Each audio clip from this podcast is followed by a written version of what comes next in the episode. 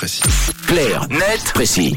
Et alors ce matin, on s'intéresse aux passe-temps favoris de, de nos enfants, nos enfants qui préféreraient s'amuser dehors plutôt que de jouer sur le téléphone de papa et maman. Oui, la Haute École de Zurichoise des sciences appliquées vient de publier une étude hyper intéressante à ce sujet, une étude qui permet d'y voir plus clair et surtout de déconstruire tout un tas d'a priori et de préjugés concernant les jeunes d'aujourd'hui, et notamment le fait qu'ils passent une grande partie de leur temps libre devant les écrans.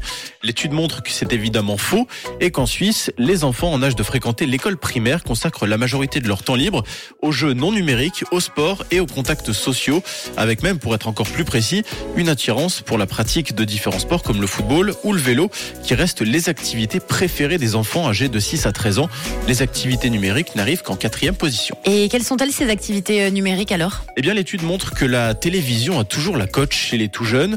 En effet, regarder la télévision reste l'activité numérique qui occupe le plus les enfants du primaire. Environ la moitié d'entre eux la regardent tous les jours ou presque pendant environ une demi-heure selon les indications des parents. Et les nouveaux moyens de communication, les nouveaux canaux de diffusion, ça séduit les jeunes ou pas? Oui, oui, c'est indéniable. Même les très jeunes sont de plus en plus nombreux à regarder des films et des séries depuis des services de streaming comme Netflix, de la même façon que les vidéos en ligne, en particulier sur YouTube, sont très appréciées, nous apprend la Haute École zurichoise des sciences appliquées.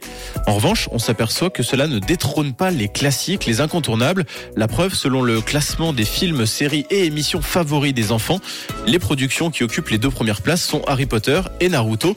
Ça montre bien que les enfants sont curieux, ouverts à de nouvelles choses, mais sont aussi sans doute façonnés par les goûts et les habitudes de leurs parents avec un mécanisme d'identi- d'identification et de reproduction très fort. Et les Natel Alors là, pour le coup, il existe une vraie différence selon l'âge de l'enfant.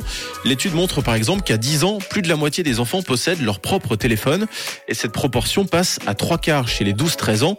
En revanche, différentes classes d'âge n'en auront pas forcément le même usage. Typiquement, l'école zurichoise note que les réseaux sociaux ne représentent pas encore un phénomène de masse à l'école primaire.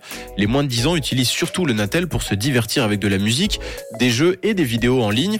Par contre, passé 10 ans, l'utilisation des réseaux sociaux se fait de plus en plus forte et parmi les applications préférées des 9-12 ans aujourd'hui, TikTok qui est utilisé au moins une fois par semaine pour 37% des enfants. Pour les autres, inutile de la télécharger, paraît que votre enfant préfère jouer avec un ballon ou son vélo. Eh ben c'est très intéressant en tout cas comme euh, étude. Euh, merci Tom Claire d'être précis que vous retrouvez tous les matins. C'est à 7h20 du lundi au vendredi, puis en podcast aussi euh, les week-ends et puis à tous les moments de la semaine d'ailleurs et n'importe quelle heure sur rouge.ch.